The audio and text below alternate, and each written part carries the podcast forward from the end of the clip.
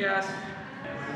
Ánimo, ánimo. Bueno, pues eh, vamos el día de hoy como todos los jueves, a escuchar el informe sobre eh, los delitos que se castigan en esta sección de cero impunidad. Nos va a informar, como siempre, Ricardo Mejía, subsecretario de Seguridad. Con su permiso, señor presidente, vamos a presentar como cada semana el informe Cero Impunidad, que es un esfuerzo del Gobierno de México a través de la Secretaría de la Defensa, de la Marina, de Seguridad, las fiscalías estatales, las secretarías de seguridad de los estados, el Centro Nacional de Inteligencia, la Guardia Nacional y la Fiscalía General de la República. En la semana que se informa hubo un total de 8.269 detenidos por parte de todas las fuerzas federales y estatales de seguridad y se presentaron al Ministerio Público, tanto del Fuero Común como federal, un total de 7.976 personas. Siguiente. Informamos que el día 11 de octubre la Fiscalía General de la República, en cumplimiento del Tratado de Extradición firmado entre México y Estados Unidos. Remitió en extradición a dos personas masculinas de nacionalidad mexicana que fueron requeridos por diferentes cortes. El primero de ellos, Adriel G., que fue extraditado a un eh, tribunal del estado de Arizona por los delitos de violación equiparada y secuestro. Y el caso de Miguel F., que fue remitido también a, un, eh, a una corte del estado de Arizona, en este caso por los delitos de abuso sexual a menores. Siguiente. Informamos también de la detención el día de ayer de siete presuntos secuestradores y el rescate de un menor en el municipio de Huehuetoca, en el Estado de México. Esto fue una acción operativa implementada por la Fiscalía General de Justicia del Estado de México, la Secretaría de Seguridad y la Policía Municipal de Huehuetoca. Se estuvo en contacto permanente con el fiscal Cervantes y se logró el rescate con bien de un menor de nueve años, quien había sido secuestrado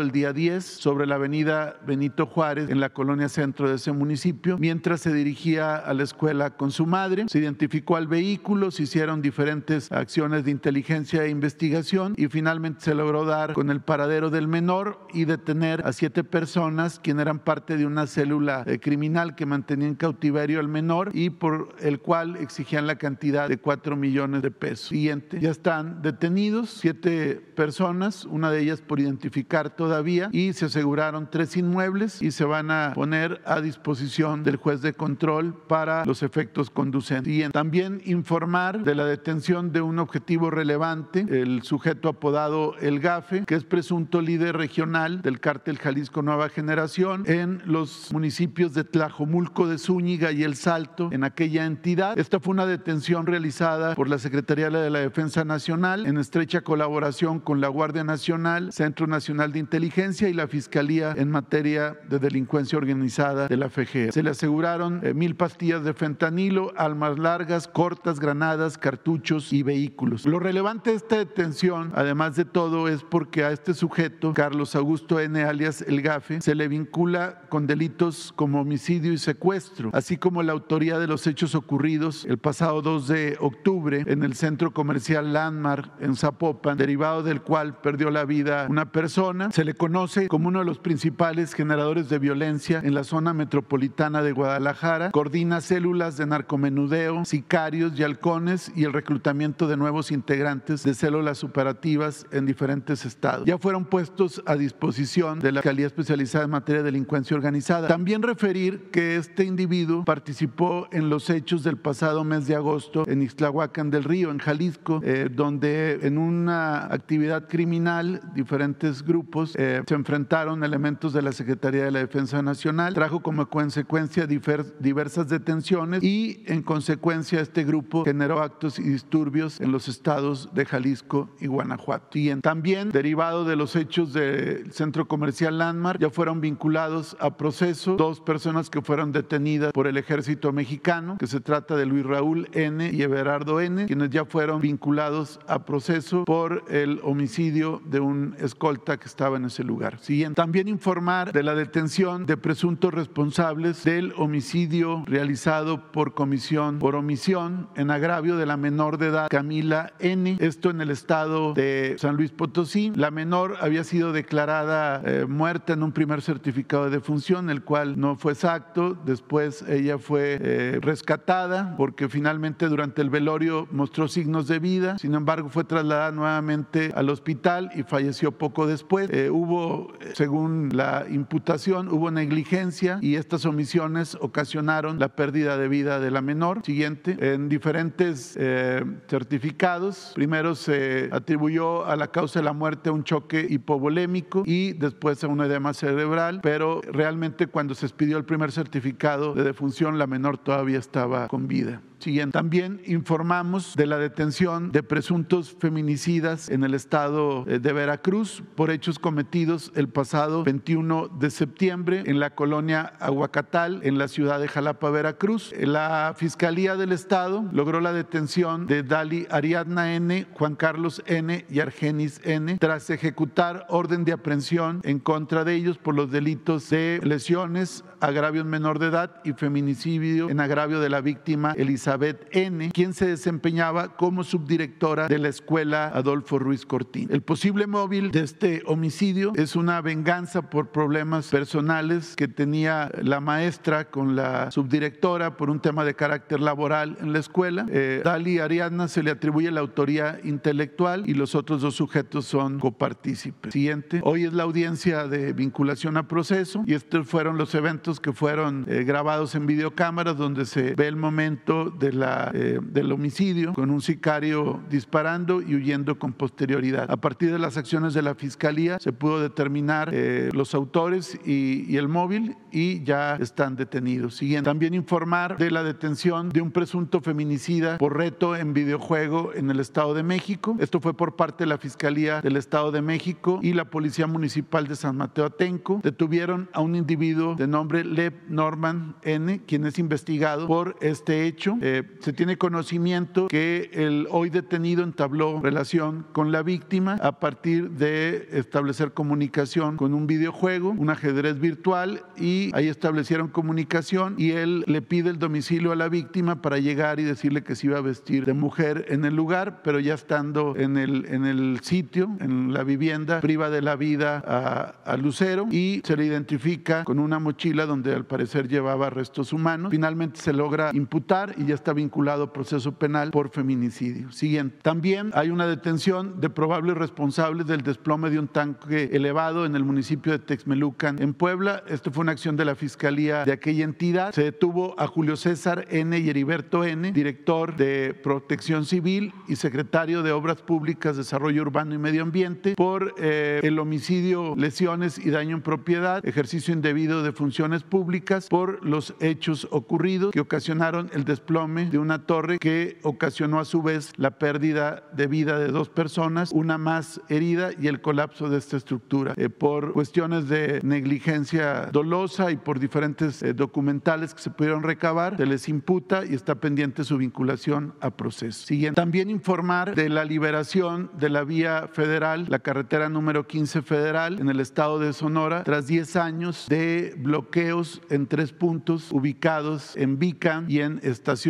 Oro. Esto es en el territorio yaqui. Eh, como se recordará, hay un plan yaqui de justicia yaqui que ha sido impulsado por el presidente de la República y las autoridades federales y locales. Hay diferentes acciones que se han venido desarrollando. Sin embargo, eh, había tres bloqueos de grupos que querían reivindicar supuestas demandas de este conglomerado. Sin embargo, fueron desconocidos en varias ocasiones por las autoridades yaquis al decir que desconocían las actividades de carácter criminal ellos pues, generaban extorsión, eh, bloqueos de carácter ilegal y también servían como una estructura de halconeo y de cobertura para organizaciones de carácter delictiva. A través de un operativo que coordinó la Guardia Nacional con la Fiscalía General de Justicia de Sonora y las autoridades locales, se pudo liberar sin ningún eh, problema, ningún hecho eh, que lamentar, con todo cuidado a los derechos humanos. Siguiente. Y con motivo de estas acciones, donde participó a su vez también la Capufe y otras instancias, se detuvo en flagrancia a 24 personas que realizaban estas actividades que también tuvieron que ver con robo de vehículos e incluso con desapariciones. Ya están detenidos y puestos a disposición de las autoridades y la carretera federal 15 está totalmente liberada. Siguiente. También informar que en estos días, del 4 al 10 de octubre, la Sedena y Guardia Nacional en diferentes operaciones detuvieron a 24 personas, aseguraron armas, equipo balístico y drogas, destacando el caso de Jiquipilas, Chiapas, donde eh, detuvieron a 13 personas quienes a su vez habían perpetrado una agresión a personal militar el pasado 9 de octubre. Hubo un despliegue muy eficaz y se pudo asegurar armas largas, cartuchos, cargadores, equipo táctico eh, y también a 13 personas. Los detenidos presuntamente pertenecen al grupo delictivo de los Valdovinos, afín al cártel del Pacífico. Se detuvo junto con 14 armas largas. Y en, otros lugares del país hubo diferentes detenciones. Tula de Allende Hidalgo, dos personas detenidas también por actividades ilícitas. En Nuevo Laredo, eh, una persona liberada que había sido privada de la libertad y dos personas detenidas con armas largas, cartuchos y cargadores. Siguiente, en Mexicali, una persona detenida eh, también con, con diferente, con dinero sin acreditar la legal procedencia. En Matamoros, dos detenidos también con una cantidad importante de, de dinero. Siguiente, en Tijuana, una persona detenida con 18.4 kilos de metanfetaminas y un vehículo asegurado. En Río Bravo, Tamaulipas, eh, en un enfrentamiento que hubo en ese lugar, un, un agresor fallecido, uno herido y fueron aseguradas cuatro armas largas, 745 cartuchos y un vehículo. Siguiente. También en Miguel Alemán, eh, un detenido, un agresor fallecido, dos armas largas aseguradas. Y en Tijuana, 120 mil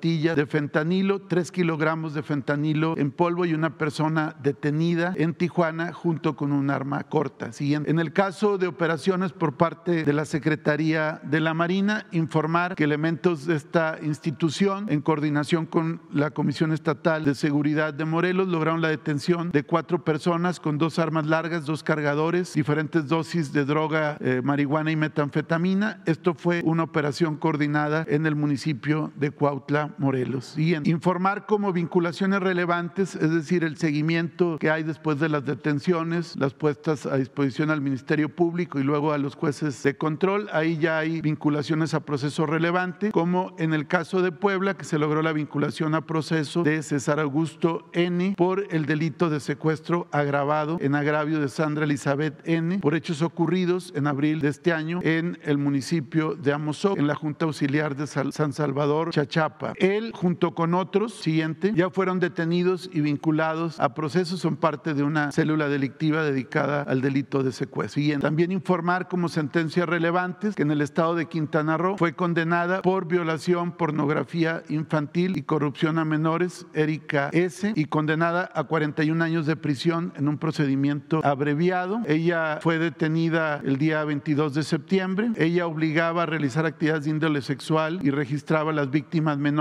utilizando fotografías y videos y tras denuncia anónima, la Fiscalía Especializada en Delitos contra la Libertad Sexual pudo lograr un orden de cateo y asegurar diferentes dispositivos tecnológicos y hubo también el reconocimiento de la imputada de haber cometido estos hechos delictivos. Siguiente, también informar como sentencia relevante que fue condenado a 43 años y nueve meses de prisión eh, Mario N tras acreditar su participación en el asesinato de un ex candidato a presidente municipal de Ameca De nombre Juan Bautista Morales por hechos ocurridos el pasado 5 de septiembre del 2021. Siguiente, también fue condenado a 42 años y seis meses de prisión. Gerardo N., exalcalde de Sinacantepec, Estado de México, por su participación en el delito de homicidio calificado en agravio de un ex primer regidor de ese municipio por hechos cometidos en marzo de 2020. también la Fiscalía de la Ciudad de México logró diversas sentencias ante el Tribunal Superior de Justicia, una de ellas de 82 años en contra de Edgar N. por los delitos de homicidio calificado en razón del parentesco y homicidio calificado, otra por secuestro agravado en contra de Fernando Román N. Otra más por privación ilegal de la libertad en su modalidad de secuestro express, 50 años de prisión. Y otra más también por homicidio calificado y tentativa de homicidio por 46 años en contra de Luis Fernando N. Siguiente. Queremos informar también este, esta situación, también un caso de impunidad que se genera a partir de una dilación en la actuación de una juez. Esto en el estado de Guerrero. Como recordarán ustedes, hace unos días en el municipio de San Miguel Totolapan hubo un evento delictivo donde fueron privados de la vida el alcalde eh, Conrado Mendoza, su padre de ese municipio y 18 víctimas más. Esto en San Miguel Totolapan, que ya se sigue realizando las investigaciones por parte de la Fiscalía Local con apoyo de las instancias eh, federales. Aquí es importante señalar como antecedentes que el pasado 26 de julio, con acciones de inteligencia y acciones de investigación criminal realizados por la Fiscalía del Estado de Guerrero, se pudo determinar cinco posibles inmuebles donde el grupo criminal de la familia michoacana desarrollaba actividades presuntamente delictivas, entre ellas la privación ilegal de la libertad de personas. Se solicitó el cateo a cinco inmuebles, entre ellos un eh, rancho presuntamente propiedad de los líderes de la familia michoacana en San Miguel Totolapa. Sin embargo, a esta solicitud de cateo que estuvo formulada en términos de la ley debidamente fundamentada y motivada, se le niega en un primer momento la solicitud de cateo. Después de nuevas gestiones de parte del Ministerio Público y al insistir, dos días después, la jueza Isis Peralta, juez de control en el estado de Guerrero, autoriza finalmente el cateo. Sin embargo, ya habían pasado 48 horas, tiempo suficiente eh, mediante el cual los presuntos criminales pudieron ya tomar providencias para salir del lugar, para quitar evidencias y al mismo tiempo organizar cinco bloqueos en el lugar para dificultar las acciones de las fuerzas federales, donde iban personal del ejército mexicano, personal de la Secretaría de Seguridad Local, personal de la Fiscalía y personal también de la Coordinación Nacional Antisecuestro. Finalmente, cuando se realizaron los,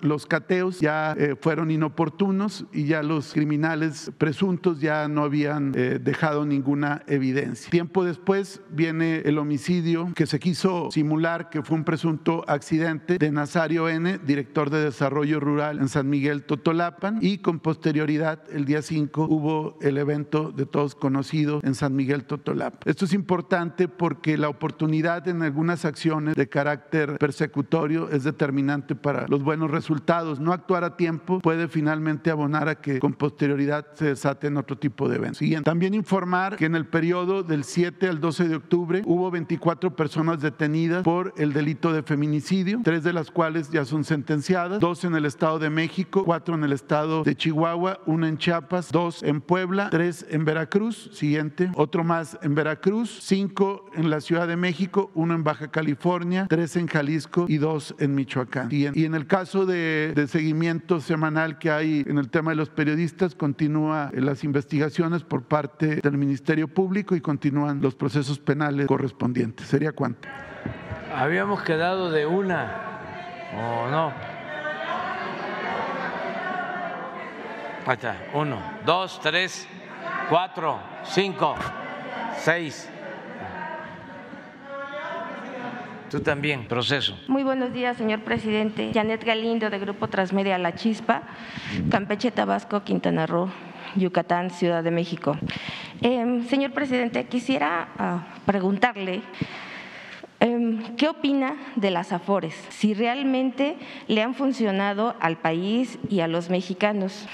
Eh, y si en un momento dado, antes de finalizar su gobierno, se tiene planeado eh, hacer, una, hacer reformas para fortalecer lo que sería el retiro para las personas mayores? Es Sería una mi primera. buena pregunta. Lo de las afores surgió en el periodo neoliberal y creo que fue pues un golpe a la economía de los trabajadores, sobre todo a su retiro, porque como fueron concebidas las afores, son negocios seguros para los financieros, pero no así para los trabajadores, al grado de que cuando se hizo una primera proyección se calculaba que al jubilarse un trabajador con las nuevas leyes, creo que esto fue con Cedillo, que se llevó a cabo la reforma de pensiones, al jubilarse el trabajador no iba ni siquiera a recibir al momento de su jubilación el 100% de su sueldo, sino la mitad. Esa era la dirección. Entonces teníamos dos posibilidades, cancelar el sistema de Afore y regresar al sistema anterior de manejo por parte del Estado de las pensiones o hacer algunos cambios para que cuando menos el trabajador recibiera al momento de su retiro su salario. Optamos por lo segundo. Nos ayudó en este caso la Confederación o el Consejo Coordinador Empresarial para que se aumentaran las cuotas, pensando en que el trabajador recibiera más. Y nosotros hicimos una reforma para reducir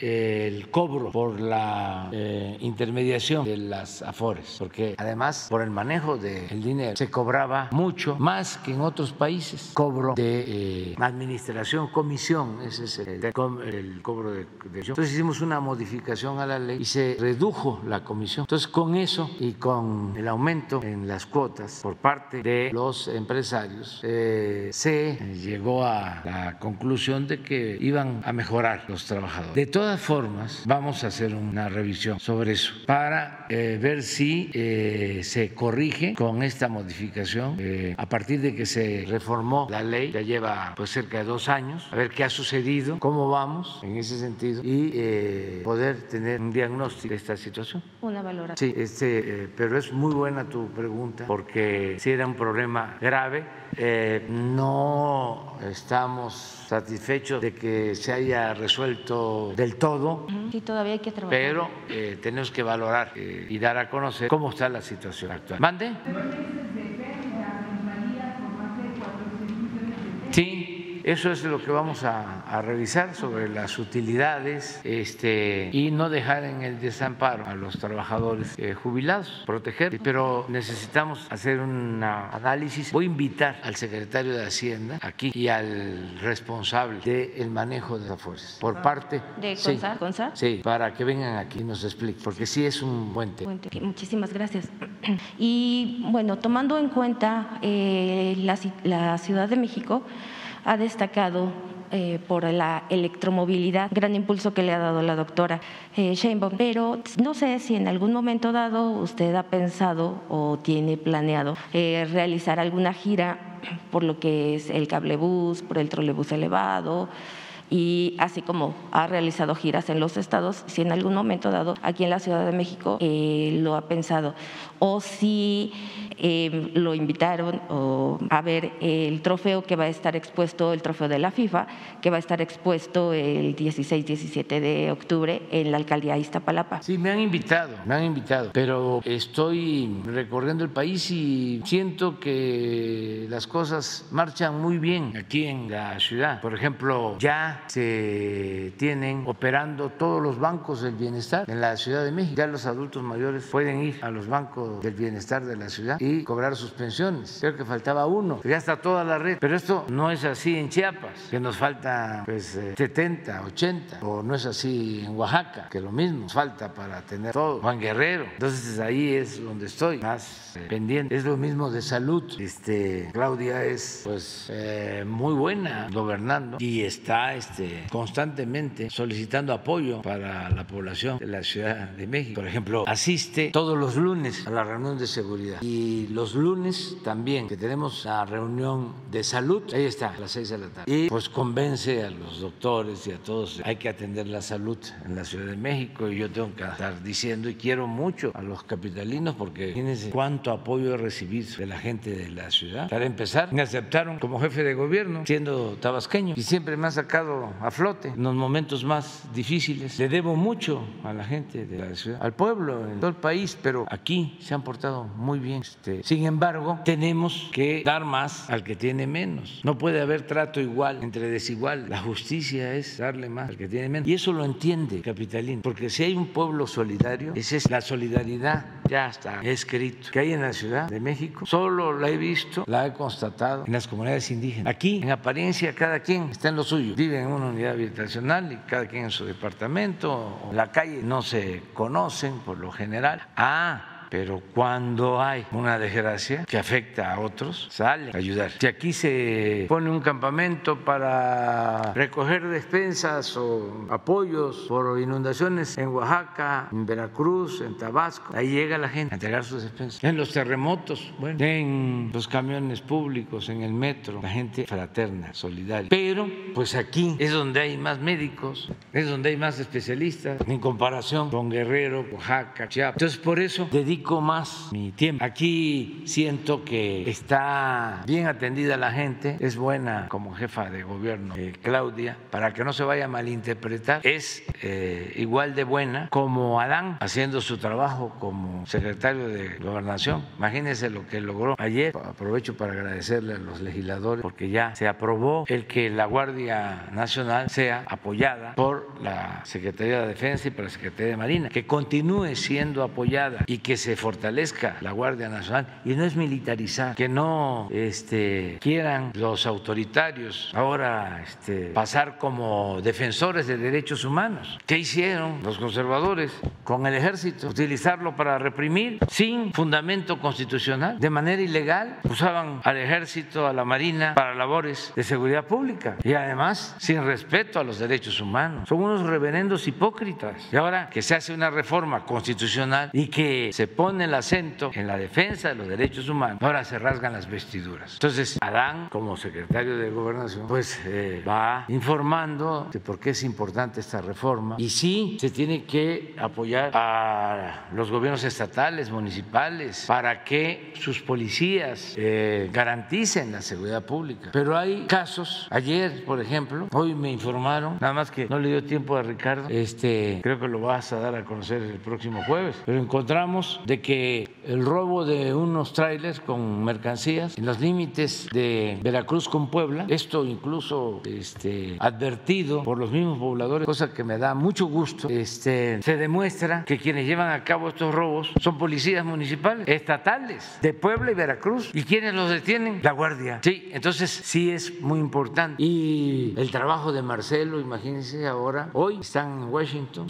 tres son muy buenos, mucho, muy buenos. Eh, y sí voy a estar en la Ciudad de México. Eh, tengo tres em, asuntos que voy a revisar con Claudia, que vamos a supervisar. Uno es lo de la inauguración ya de toda la red de bancos del bienestar. Dos es el avance en eh, la creación del nuevo parque de Chapultepec, la cuarta sección, que es una inversión de alrededor de 10 mil millones para eh, rehabilitar desde eh, la ermita, la antigua ermita de Vasco de Quiroga, en Santa Fe, donde estaba la fábrica de armas, pólvora, todo eso que pertenecía a la Secretaría de Defensa. Y cuando llegamos ya estaban a punto de venderlo, 10 mil millones de pesos para fraccionar y decidimos dejarlo como reserva para el entretenimiento, la recreación de la gente de la ciudad. Y se incorpora a la tercera sección y se está trabajando en la segunda y en la primera hasta Los Pinos. Estamos hablando del espacio cultural, artístico, ecológico más importante del mundo. Y se está avanzando porque incluye espacios para los jóvenes, teatros, eh, senderos. Va a ser un centro importantísimo para la, para la Ciudad de México. Vamos a ir a supervisar a ver cómo va este, el trabajo. Y lo otro es que nos está ayudando el gobierno de la ciudad para la terminación del tren Toluca, Ciudad de México, el tramo de Santa Fe eh, hasta la ciudad, eh, hasta la terminal de observatorio, este, está a cargo de la, de la ciudad. Y van avanzando y ese tren lo tenemos que inaugurar a más tardar en diciembre del año próximo. Tren ya Toluca, eh, Ciudad de México, son las tres cosas que tenemos pendientes. Y el,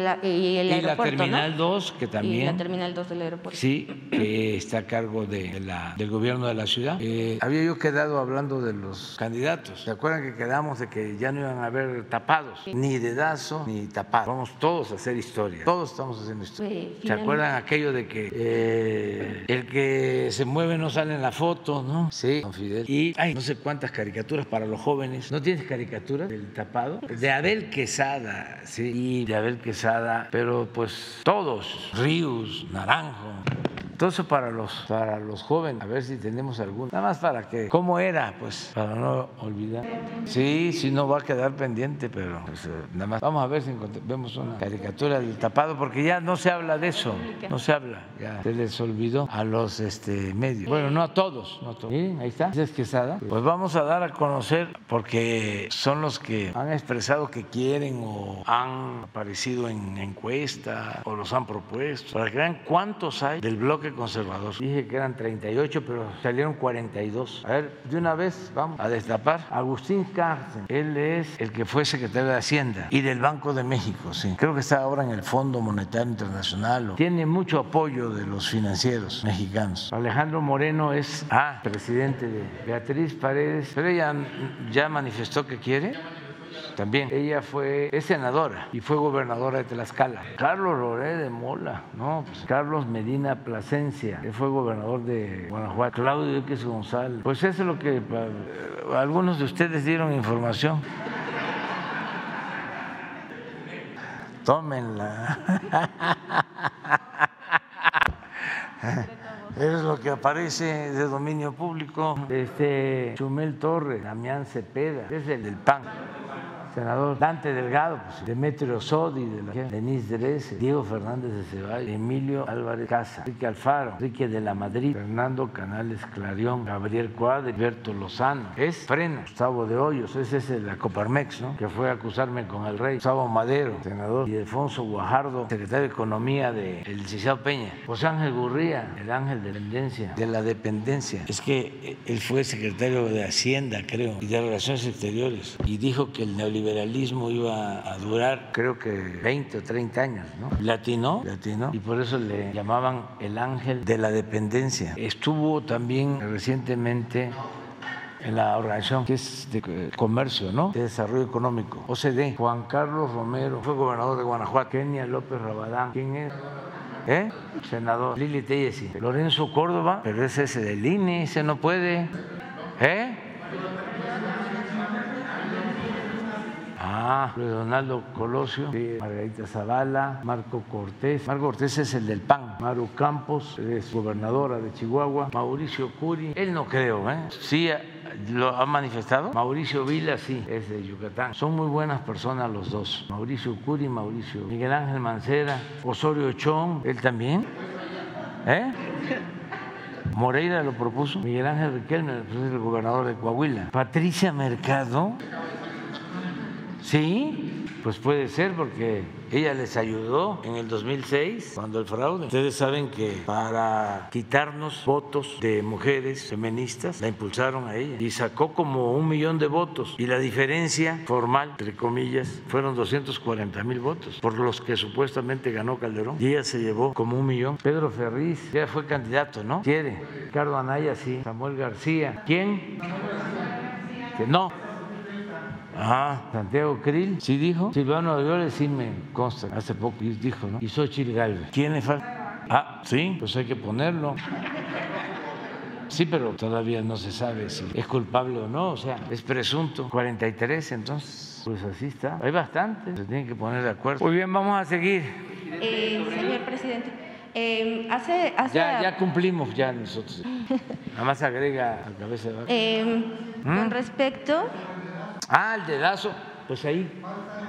Falta este, ¿quiénes van a, dar el dedazo? Sí, pues eh, tienen que ser los machuchones, los de mero arriba. Claudio es uno que representa también a los de arriba. Me consta de que él participó cuando el fraude del 2006, y sobre todo su papá, con todo respeto. Pero una vez fui a un evento siendo candidato en el 2006 a Valle de Bravo, organizado por Televisa, y estaban todos los empresarios y eh, invitaron a los candidatos. Y a mí me tocó un día y fui.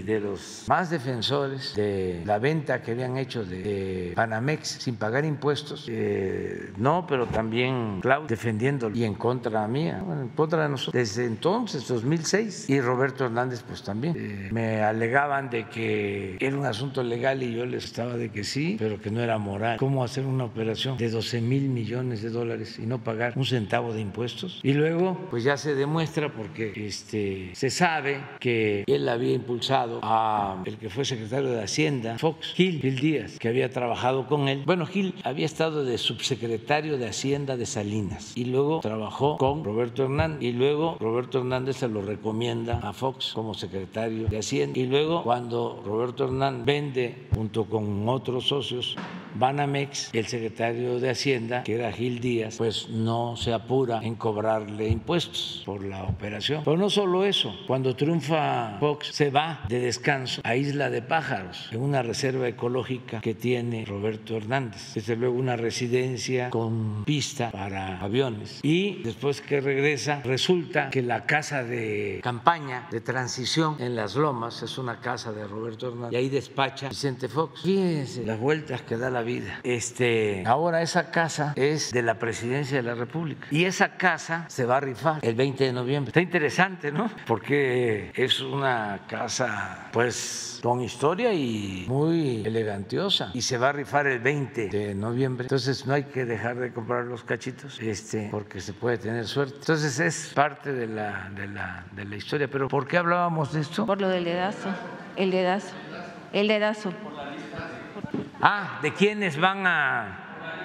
Sí, tiene que ser los porque ahí este, ese es un grupo que mandaba, este, impulsaron a Fox y luego impulsaron a Calderón, incluso antes impulsaban a los del PRI. Yo escribí un libro que se llama Proa, Expediente Abierto, y ahí aparece una cooperación, un cheque de Roberto Hernández al candidato de entonces del PRI a la presidencia. O sea, aportaban y apoyaban. Por eso también le tengo yo un reconocimiento, porque yo no oculto las cosas, siempre digo lo que pienso, al licenciado Peña, porque a diferencia de Fox, que se metió con todo para que yo no ganara, aunque no pudieron evitar que yo ganara, nada más que como me dijo un campesino en Michoacán, ganaste pero no saliste. Este, a diferencia de Fox que se metió y delegados cada uno de los estados, la que era de comunicaciones, eso se me a olvidar en Tamaulipas y así, y desde Los Pinos manejaban toda la guerra sucia. Todo eso está probado. Él mismo lo ha dicho, de que cargó los dados. Acaba de decir hace poco de que se arrepentía de no haberme desaforado. Imaginen qué vergüenza para los que votaron por él. Algunos porque estaban cansados, ¿no? desesperados, ya querían un cambio. Otros porque pensaron de que iba a haber un cambio. Y otros más por su conservadurismo, porque esos han seguido igual. Ellos este, justificaron el fraude de Calderón, no se arrepintieron. Pero Peña fueron a, a decirle de que era importante la unidad. Ya Fox, en vez de votar o apoyar a la candidata de su partido en el 12, Josefina Vázquez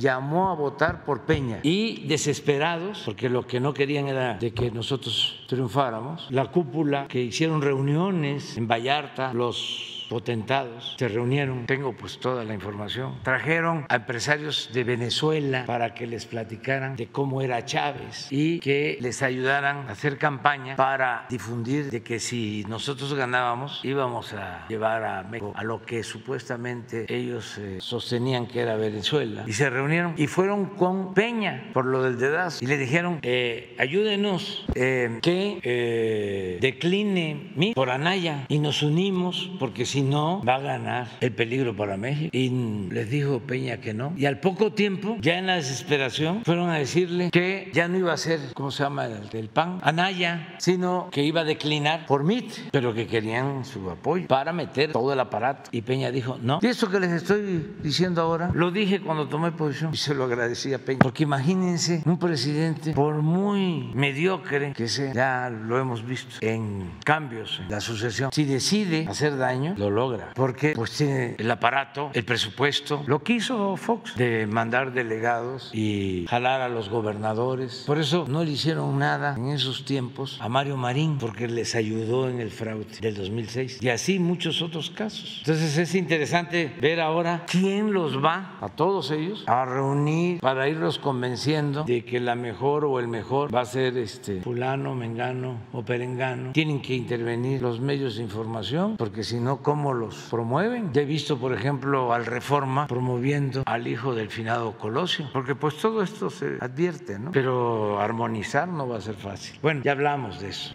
Finalmente, señor presidente, hace dos semanas aproximadamente, eh, hicimos una denuncia eh, de, un, de eh, chicos estudiantes residentes de medicina en el Hospital General de Acapulco. no sé si, si recuerda este tema.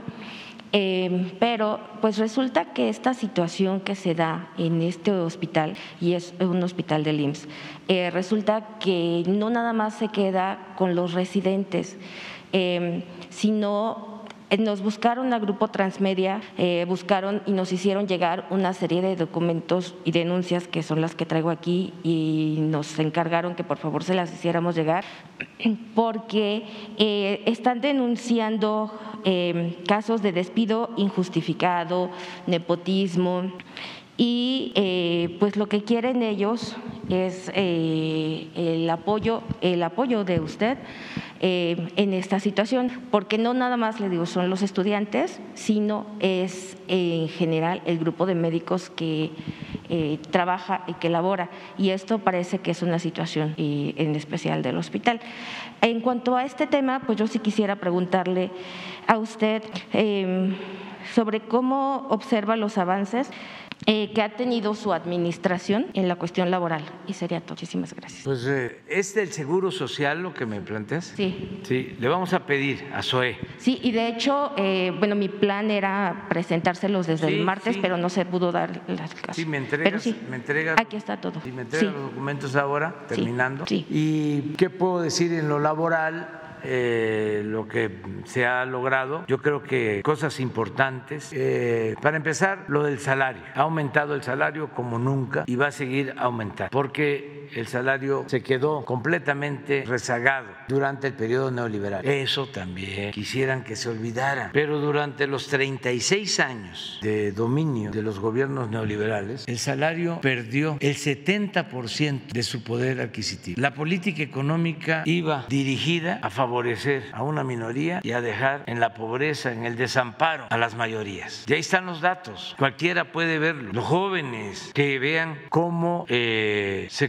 comportó el salario durante el periodo neoliberal y que lo comparen con la inflación de todo el periodo. La UNAM tiene un centro de investigación de las pocas cosas que han quedado en pie en la UNAM, en lo que tiene que ver con la ciencia social. Tienen un centro donde hacen una investigación desde hace años sobre la capacidad de compra del salario, pero lo traducen a pan, a tortilla, a frijol, a huevo, a leche. Y es impresionante cómo se deterioró el salario. Entonces, si me preguntas de qué me siento satisfecho, de que el salario, aún con inflación, desde que estamos, a la fecha, con esta inflación de 8.7, ha crecido 63% en términos reales el salario y va a aumentar más. Y mi ideal, a ver si se puede, porque no es un asunto solo de decreto, es de que yo pueda decir que aumentó el 100% desde que llegué hasta que terminé mi mandato. Ese es un propósito. Ya lo logré en el caso del norte, ahí sí ya es el 100%, porque en el norte lo aumentamos al doble en términos eh, cuantitativos desde el 19 y así seguido aumentando. El salario mínimo en el norte es pues, casi el doble del actual en el resto del país. Entonces me preguntas qué el salario. ¿Qué otra cosa? El reparto de utilidades al trabajador. En el 20 recibieron 100 mil millones de reparto de utilidades. En el 21 200 mil millones y ahora va a aumentar más. Eso no sucedía. Fue de las reformas que llevamos a cabo. Lo que hablábamos de las pensiones también ayudó. Todavía no estoy satisfecho. Vamos a hacer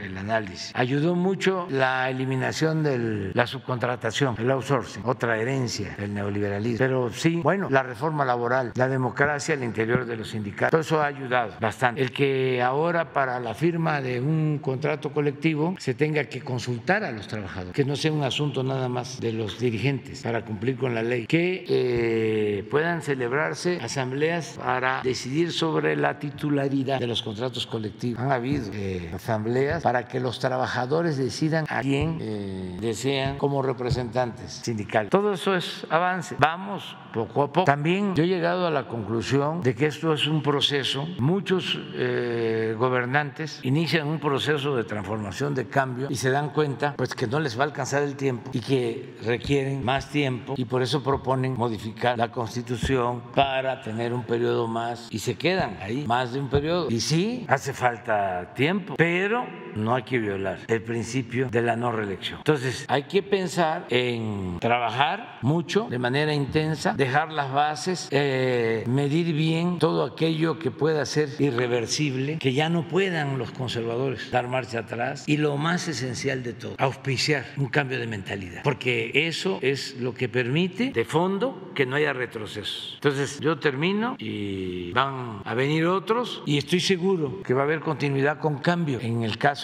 laboral hacen falta muchas cosas todavía, pero pues no se puede todo. Hay que priorizar. Yo voy a dejar las bases, en algunos casos bastantes avances, en otros solo eh, los cimientos, el ejemplo y esto que considero muy mal, el cambio de mentalidad. Parece mentira, pero poníamos ayer el ejemplo de cómo a los mexicanos ya no se les puede manipular. Está complicadísimo. Pueden meter dinero, campaña sucia, eh, calumniar. No funciona. Ayer pusimos un mensaje de la guacamaya diciendo, ¿sí? al borde de la desesperación, no quieren abrir los ojos. ¿No será que al revés? No quieren cerrar los ojos. Desesperados. No quieren ser como antes, que tampoco era así. Pero sí había más margen para la manipulación. Eh, además eran boletines, como ahora llama la atención cómo está uniformada toda la opinión en medios. Yo no lo hago porque tengo bastante trabajo, pero si se ponen las columnas en una mesa de los periódicos o se escuchan los contenidos de los programas de noticias de radio, es un boletín. Fíjense la paradoja.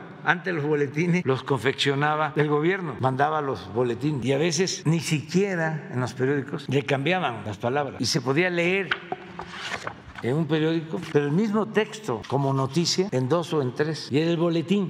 Tú haces boletín y te salen así parejos, o sea, no te hacen caso.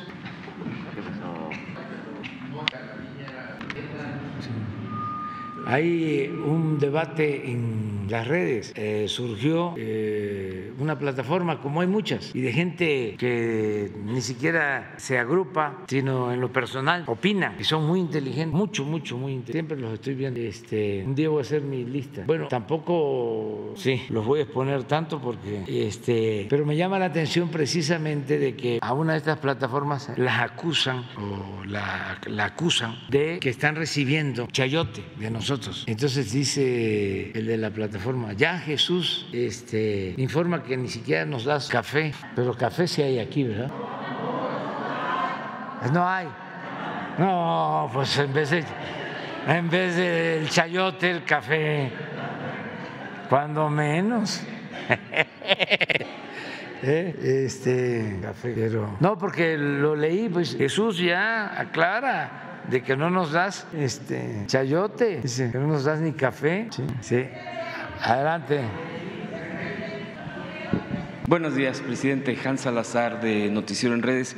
Eh, preguntarle, ahora que prácticamente eh, está avanzado el tema o superado de la eh, ampliación de las Fuerzas Armadas en el tema de la seguridad, todo esto que conlleva a eso. Ya se parte hacia la siguiente iniciativa de, reforma constitucional que sería la reforma electoral. Eh, ya incluso hay tema al respecto, ya ha habido incluso foros, pero también se habla sobre, ahora que ha cambiado un tanto el panorama eh, perdón, legislativo, tanto en la Cámara de, Diputados en la Senado, de Senadores, para poder avanzar en temas de reformas constitucionales.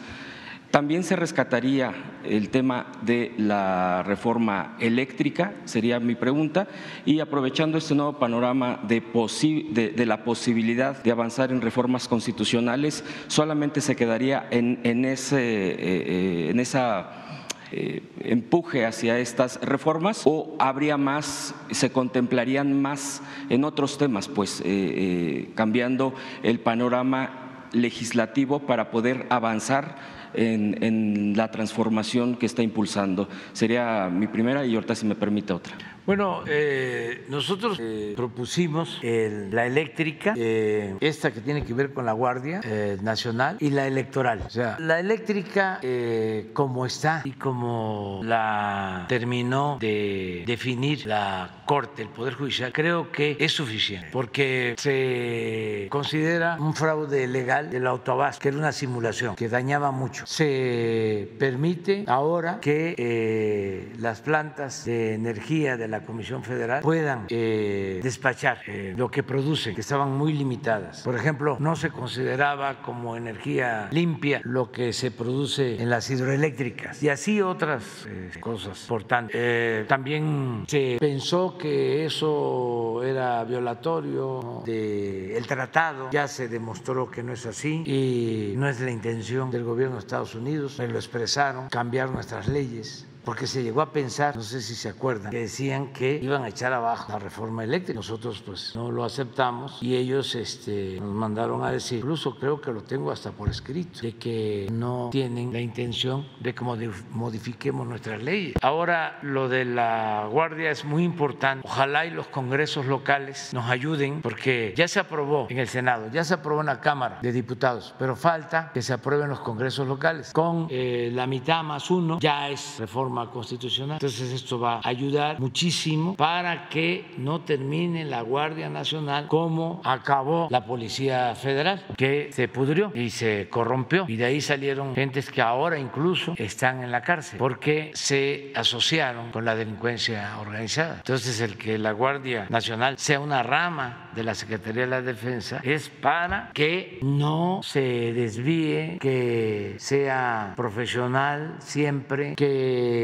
cuente con todo el apoyo de la defensa de Marina, que se fortalezca más la eh, misión de no violar los derechos humanos, que sea una institución de seguridad social, la principal institución de seguridad pública de México. Entonces, esto es un avance. Y luego viene la reforma electoral, porque es muy importante para que ya se destierre el fraude, que ya quede como anécdota y que este, los jóvenes ya no tengan que padecer de estas imposiciones, como lo del tapado, todo esto que es parte de la picaresca la política mexicana, entre otras cosas, pero son métodos antidemocráticos de siglos que se desaparezcan y que no estemos hablando de fraude. Hay lugares países en donde no les pasa por la cabeza el que vaya a haber fraude en una elección. ¿Ustedes creen que en Costa Rica van a estar pensando en que hay que cuidar las casillas para que no vaya a haber fraude? Acaba de haber elecciones en Brasil o las elecciones que hubieron en Colombia o las elecciones de Chile. ¿Escucharon ustedes algo sobre fraude? No, ese era un asunto que nos avergonzaba. Era casi sinónimo de México, de su política este, de siempre. Es como en Dinamarca, hablar de corrupción. Una vez, hablando con una danesa, le explicaba yo de la corrupción, estaba así, completamente sorprendida. Que no les pasa por aquí. Pero fíjense, los daneses no tienen corrupción, no hay pobreza, no hay inseguridad, no hay violencia. Entonces,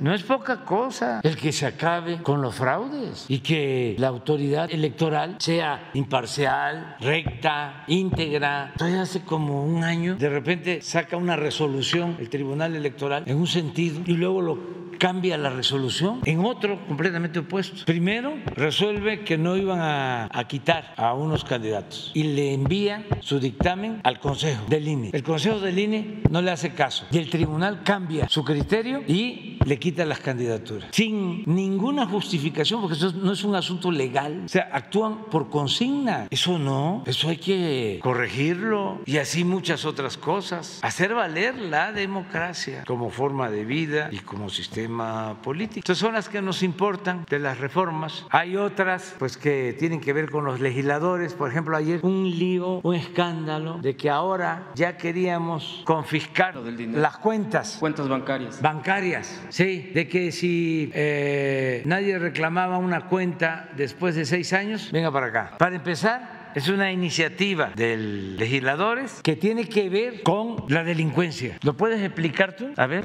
Pero antes de que lo explique, este, se aprobó ¿quiénes la aprobaron? Casi por unanimidad. Bueno, de todas maneras, como nos echan la culpa de todo, si se pelean este, particulares, que es culpa de nosotros. Bueno, este, de todas maneras, yo pido, con todo respeto, al Poder Legislativo que informen y que se eh, profundice más sobre el tema. Como todavía tiene que ir al Senado, hay tiempo, porque parece que lo confiscado en el caso de delitos, un porcentaje es para la federación y otro porcentaje para los estados y para seguridad pública. Yo diría, no, que sea para personas con discapacidad, que sea para adultos mayores, que sea para la salud. Y también mucho ojo, porque cuando empezó la campaña esta, además de que todo es culpa de nosotros, hubo uno que puso, no tiene llenadera el presidente. Este, además de que el propósito es siempre, siempre afectarnos, no dudo, también advierto, porque ya llevo algún tiempo en esto, que haya intereses de los bancos porque hay mucho dinero que va quedando en los bancos y cuando menos lo hacen sudar a ese dinero que ya no reclama nadie. Entonces que se vean las cosas bien para que este, se actúe de la mejor manera posible. Yo les eh, puedo decir al pueblo de México que nosotros tenemos finanzas públicas sanas.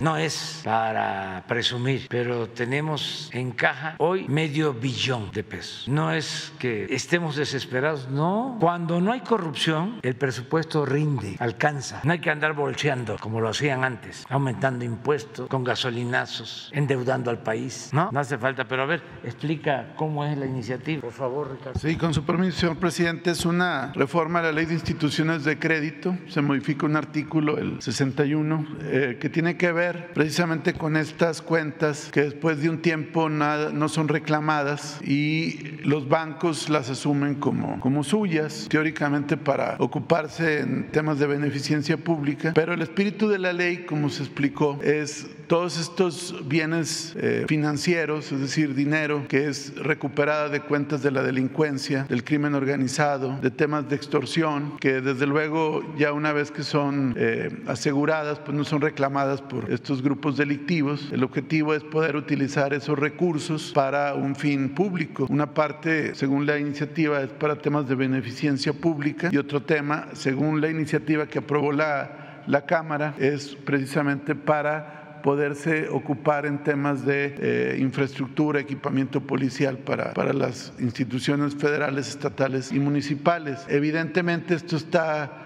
pues sujeto a una serie de controles y reglas de carácter financiero, pero sí eh, se advierte que hay una bolsa muy importante que no pues, se utiliza para un fin socialmente útil, sino que finalmente son utilizados efectivamente por, por las instituciones bancarias y como aquí lo señala el presidente, pues bien podrían utilizarse para temas de carácter social. Pero eh, no, se, no significa apropiarse de ninguna cuenta, son bienes que ya no son reclamados y después de un tiempo eh, suficiente, pues ya pueden pasar a ser utilizadas de esa manera. ¿Se calculan montos? No hay ahorita un monto eh, específico, pero yo podría señalar en un dato preliminar que solamente en temas de, extorsión hay alrededor de 14 mil millones de pesos. O sea, son bienes que, que, que, la delincuencia, a partir de todas estas operaciones que se hacen cotidianamente, pues se les, se les quitan o se les bloquean, pero no tienen una utilidad social, simplemente van a generar intereses a los bancos. Entonces, ¿cuál es la idea? Pues que puedan precisamente utilizarse, apoyar al país, apoyar a, un fin lícito, eh, pero evidentemente, como lo dice el presidente, pues eh, nadie, nadie está pendiente,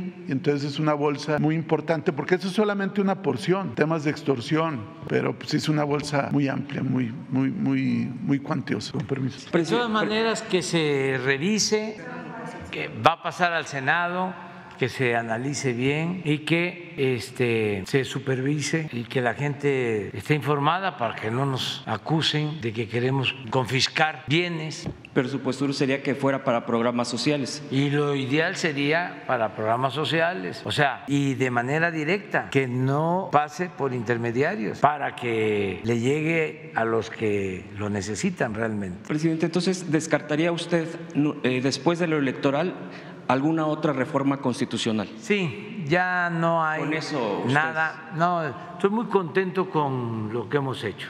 Cuando eh, se habla de las transformaciones, las tres grandes transformaciones han llevado a eh, tres constituciones federales. Después de la independencia fue la constitución de 1824, después del movimiento de reforma fue la constitución de 1824. 57 y después de la revolución la constitución de 1917. Cuando nosotros llegamos y hablamos de la cuarta transformación, sí pensamos, analizamos la posibilidad de una constitución nueva, pero también eh, sopesamos de que iba a ser muy complicado, que íbamos a perder mucho tiempo, que teníamos que eh, buscar cambiar lo esencial y no fue tarea fácil, porque durante todo el periodo neoliberal, ya una vez presentamos aquí las reformas, todas las reformas a la Constitución se hicieron para legalizar el lucro, el robo, el saqueo y todas en favor de minorías, todas o casi todas en contra del pueblo. Eso está ahí. Estamos hablando de la ley de Afores Estamos eh, eh, hablando de la reforma al artículo 27, estamos hablando de la reforma a la ley minera para entregar los bienes eh, de la minería particulares, la reforma energética, la reforma a la seguridad social, la reforma fiscal, la reforma educativa, que esa sí se pudo echar para atrás. Bueno, decidimos, a ver, no hacer una nueva constitución, sino hacer reformas constitucionales de fondo. ¿Y qué se logró? Por ejemplo, de que esté quien esté en el gobierno, ya no van a poder quitar la pensión a los adultos mayores, no van a poder quitar la pensión a personas con discapacidad, no van a poder quitar las becas para estudiantes de familias pobres. Ya se logró de que el presidente no tenga fuero y que pueda ser juzgado por cualquier delito como cualquier otro ciudadano. Ya se logró que la corrupción sea delito grave, que el fraude sea delito grave que la defraudación fiscal sea delito grave. Ya se logró que quede prohibida la condonación de impuestos. Ahora se logra la creación de la Guardia Nacional y de que la Secretaría de la Defensa y de la Secretaría de Marina puedan participar en tareas de seguridad pública. Ya se logró que la Comisión Federal de Electricidad tenga trato cuando menos igual que el trato que le daban por ley a Iberdrola. Imagínense una empresa extranjera tratada mejor que la Comisión Federal de Electricidad, que una empresa pública, que una empresa petrolera extranjera tuviese mejor trato que Pemex. Ya todo eso ya ha cambiado. ¿Qué nos queda? La parte electoral, que se respeten las elecciones, que se respete la voluntad del pueblo, que haya elecciones limpias, libres. Entonces ya no más. Y este, estas iniciativas, como la de la obtención de los recursos de estas cuentas, que no son reclamadas por nadie, pues no son iniciativas del Ejecutivo. Yo no envié esta iniciativa, porque los legisladores tienen la facultad para presentar iniciativas, igual que el Ejecutivo. Entonces, ellos pueden presentar todos los cambios, las iniciativas de ley, es su facultad. Yo lo único que puedo hacer es, como ahora, ¿no? Es decir, ni sabía, porque se trata de un poder autónomo, independiente. ¿Cómo me doy cuenta? Ayer que empiezan a echarme la culpa. Hoy en la mañana tuve que preguntar a ver de qué se trata. Ya me explicaron y ya este, estamos dando nuestra opinión. Presidente, ya por último, eh, en, en tema de seguridad, a propósito de la presencia del subsecretario por la sección de cero impunidad, en la alcaldía de Tláhuac, con límites eh, con Milpalta, eh, hace unos días hubo eh, aparición de gente armada, incluso mostrando armas y haciendo muestra de, su fuerza o de su presencia, pero incluso se fue más allá porque se encontró a un menor asesinado. Eh, esto eh, que tiene que ver, eh, al parecer, y esa es parte de, las de la pregunta que yo hago aquí y de qué se estaría haciendo, es con el tema del narcomenudeo y que tiene que ver con un cártel que, que está ahí ya presente. Se ha vuelto algo muy delicado porque incluso ya están amedrentando a las familias de menores de edad, eh, de la secundaria, de una secundaria. Entonces, eh, esto ha alarmado a tal grado que incluso ya papás quieren sacar a los menores de ahí, etcétera. Hay una cosa pues que se ha acrecentado en estos últimos días de manera alarmante. Eh, en mismo Tláhuac, porque esto es el límite, que es Tetelco, que es uno de los pueblos originarios, y Tecomit, el lado de Milpalta, igual pueblo originario, son pueblos originarios todos estos, y también, por ejemplo, a un costado de lo que es eh, donde se construyó la línea 12, del lado de Tláhuac, también ha habido invasiones eh, muy, ya muy incesantes, invasiones de terrenos, que era un polígono que se había destinado por parte del proyecto Metro para eh, el, propio desarrollo, porque pues al llegar este tipo de transporte masivo, pues empieza a cambiar la fisonomía urbana. Sin embargo, ahí los grupos son diversos, invasores, eh, podría ahorita decir alguno, pero bueno, son varios pero ya eh, la invasión es eh, eh, brutal, es permanente, incluso ya hay asesinatos. Preguntarle si aquí la Guardia Nacional tiene ya presencia, hay alguna cuestión para reforzar el trabajo que se está haciendo en tema de seguridad pública en el gobierno de la Ciudad de México.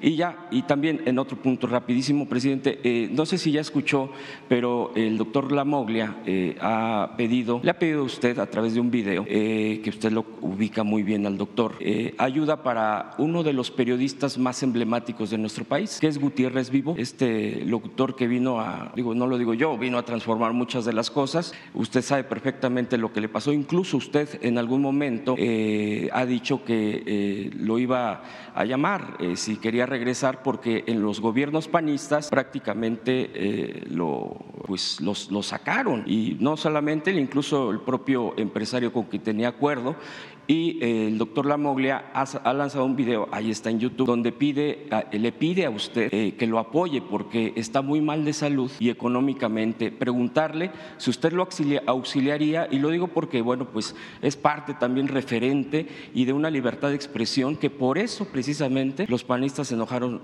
cuando lo entrevistaron a usted como, jefe de gobierno y se lo invitaría incluso a incorporarse eh, en alguna actividad de su propio medio. Esas serían mis dos últimos y le agradezco la, atención, presidente. El doctor Lamoglia, eh, le pregunté, eh, le mandamos a preguntar que si quería la entrevista porque ya había escuchado eso y me mandó a decir que sí, que sí quería hablar conmigo. Eso fue ayer, antier, y lo voy a recibir al doctor Lamoglia. Sí. Y el caso de don José Tierra Vivo lo tengo muy presente. Claro que lo vamos a ayudar, para decirlo mejor, lo vamos a seguir ayudando. Que aquí aplica aquello de que lo que da la izquierda no tiene por qué saberlo la derecha, pero sí ya hemos ayudado, porque fue una gran injusticia que se cometió con el acto de represión, de violación de sus derechos, sobre todo eh, de la libertad de expresión y de manifestación de las ideas. Entonces sí voy a hablar con él. Acerca de lo de Tláhuac, vamos a seguir apoyando al gobierno de la ciudad. Yo quiero comentarles algo sobre Tláhuac y sobre la ciudad. Eh, conozco pues muy bien Tláhuac, eh, se descompuso en los últimos tiempos, no era así. Y ya eh,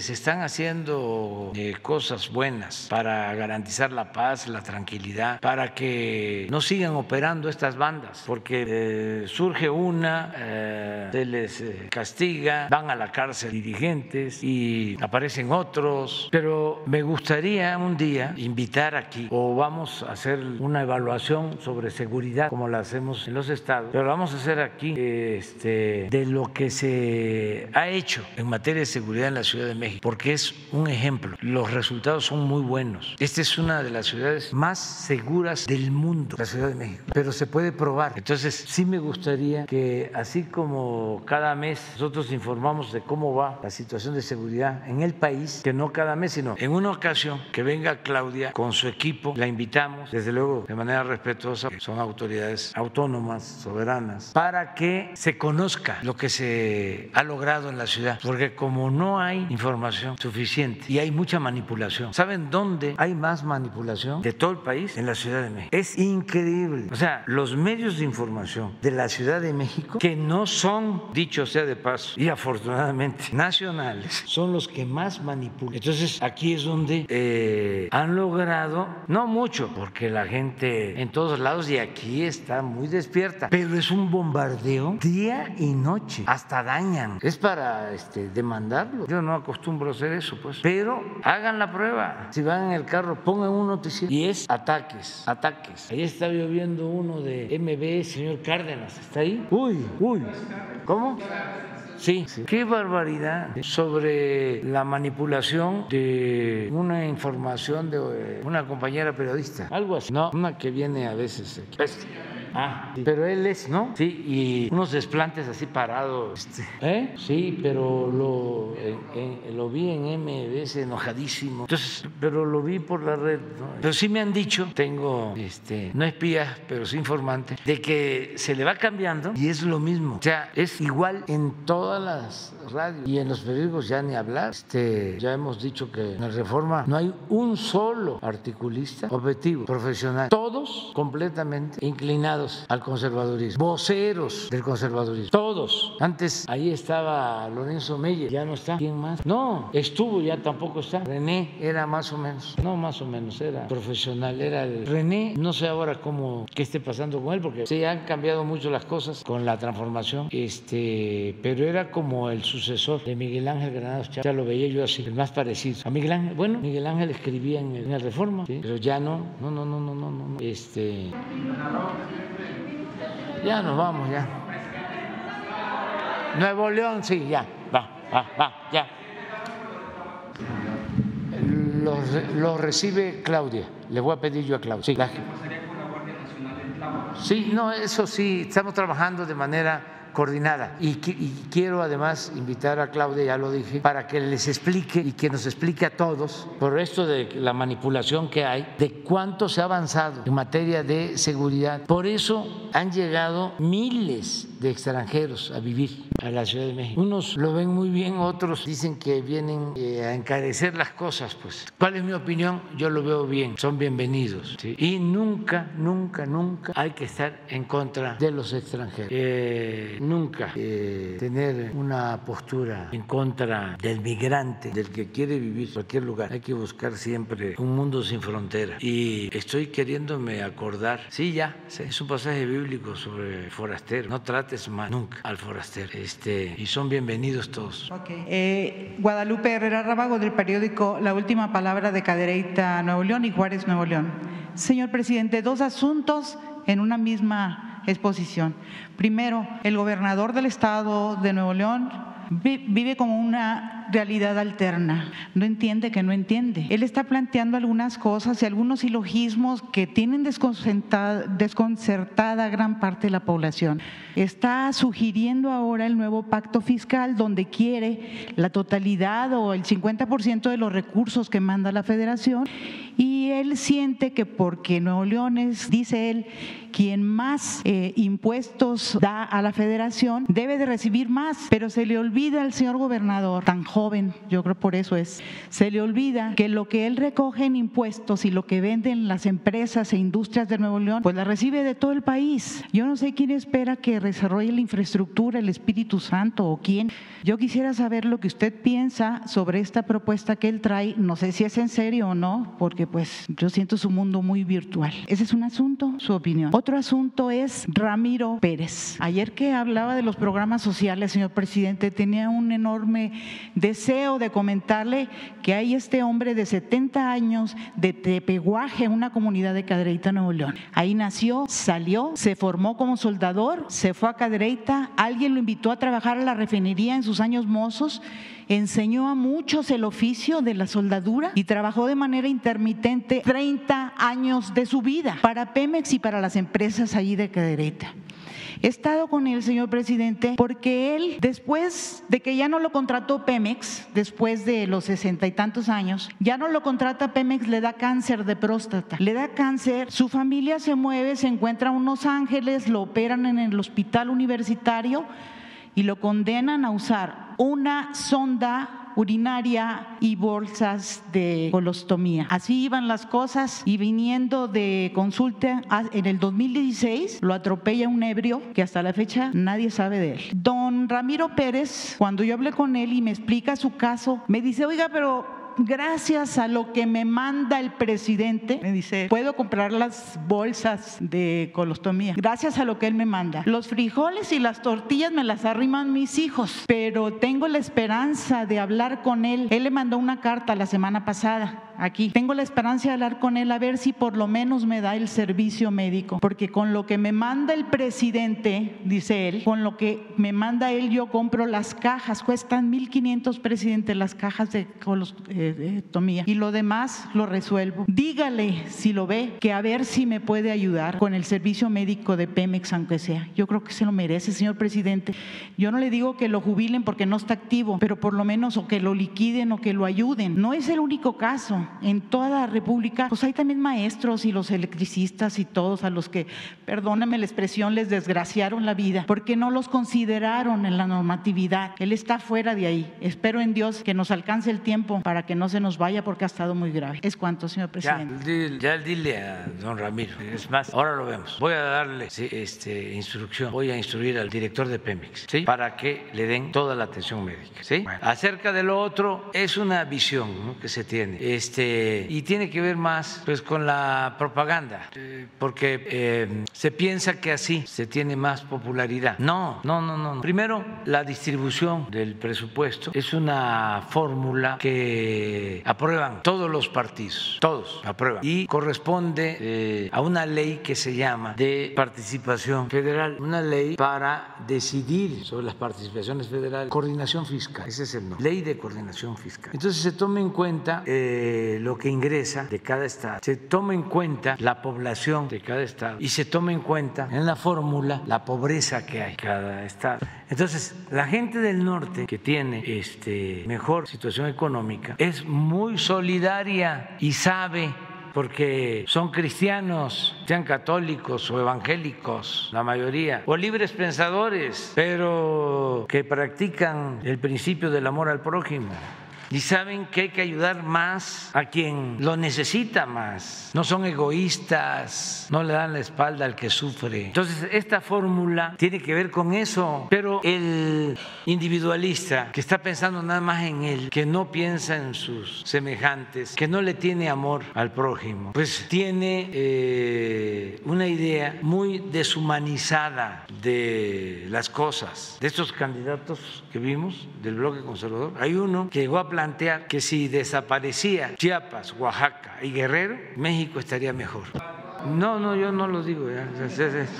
No vaya a ser que este, yo me meta ya ahorita ya a opinar a favor y en contra, no, pero este, así, eh, pero en el norte son muy solidarios, son muy fraternos, muy contrario también a lo que a veces se piensa. Dice, no, si es de Nuevo León, ese quiere ser como eh, los tejanos. Si es de Tamaulipas, es lo mismo. Si es de Chihuahua, si es de Sonora. ¿Saben dónde hay más nacionalismo? En el norte. En Ciudad Juárez en Tijuana. Ahí es donde he visto que se llenan de emoción cuando se habla de México lindo y querido, cuando se escucha eso. Así es nuestro, nuestro país. Entonces, eh, no hay nada que preocuparse. Además, todos tenemos derecho a expresarnos, a manifestarnos, eh, pero no es válido eso. Este, tenemos que procurar que a todos nos vaya bien. Ahora, ¿qué es lo que sucedió durante mucho tiempo? Por ejemplo, durante el periodo neoliberal. Creció el norte, creció menos el centro y el Bajío. Y se hundió el sur, sureste. Se hundió. O sea, si tuvimos un crecimiento promedio en el periodo neoliberal del 2%,